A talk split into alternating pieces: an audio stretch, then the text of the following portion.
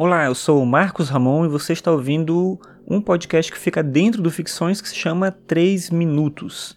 Hoje é sexta-feira, dia 26 de maio de 2017, e eu tô lendo nessa semana um livro do Alain de Botton que chama Como Proust pode mudar sua vida. O Proust é um autor que eu sempre quis ler, mas eu nunca me debrucei sobre os livros dele. Eu tô com um livro dele para ler, que é o Em Busca do Tempo Perdido, que é a obra clássica do, do Proust.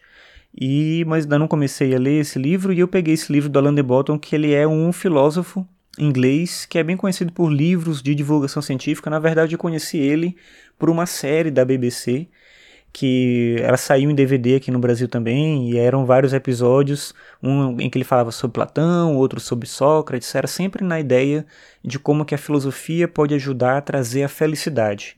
Era esse tipo de argumento que ele desenvolvia lá na série. E aqui nesse livro sobre o Proust tem um pouco desse sentido. Tem meio cara de autoajuda quando você olha o título, principalmente, mas não é bem isso. Ele pega vários exemplos dos textos do, do Proust alinhados com a história de vida dele e tenta mostrar como é possível tirar algumas reflexões interessantes de cada aspecto que ele ressalta. E aí tem um aspecto aqui que eu achei bacana, que é uma citação do próprio Proust que eu queria comentar, que ele fala o seguinte, abre aspas.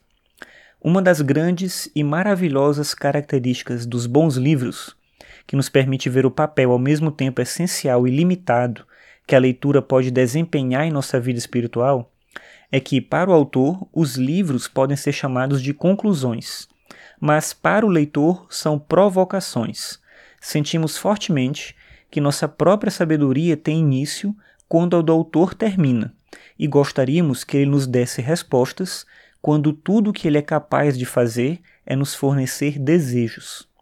Esse é o valor e também a inadequação da leitura. Transformá-la em disciplina é atribuir um papel grande demais ao que é apenas um incentivo. A leitura está no limiar da vida espiritual e pode apresentá-la a nós, mas não a constitui. Fecha aspas. Eu acho que essa reflexão é legal e ela se alinha muito com uma visão de literatura que me interessa, que tem a ver com o que o Schopenhauer escreveu também sobre literatura, sobre leitura, no sentido da ideia de que a leitura por si só ela não basta. A leitura não substitui a vida, mais esse sentido de que o conhecimento que vem é, a partir dos livros, o conhecimento que vem a partir da erudição, ele é, importa na medida em que nos ajuda a compreender a realidade, mas ele não importa por ele mesmo. Então, como ele fala, é, parece às vezes para a gente que a leitura ela pode muito mais do que ela consegue fazer. E na verdade ela traz um certo desejo, né? A leitura para o autor, como ele fala, é uma conclusão, mas para o leitor ela funciona como uma provocação. A leitura, a boa leitura, te ajuda a pensar sobre a sua própria vida, a olhar para o seu cotidiano, olhar para a sua realidade e tentar compreender aquilo da melhor forma. Se um texto não faz isso com você, é porque esse texto não é tão bom. Ele não é um livro com L maiúsculo, digamos assim. Ele não é um livro que de fato vale a pena. E o difícil, obviamente, é separar os bons dos ruins, né? os bons livros dos livros não tão bons assim. Mas cada um acaba percebendo isso. Com o tempo, a gente vai adquirindo esse hábito e esse é o encanto que a leitura tem, é ajudar a gente a compreender a nossa própria existência.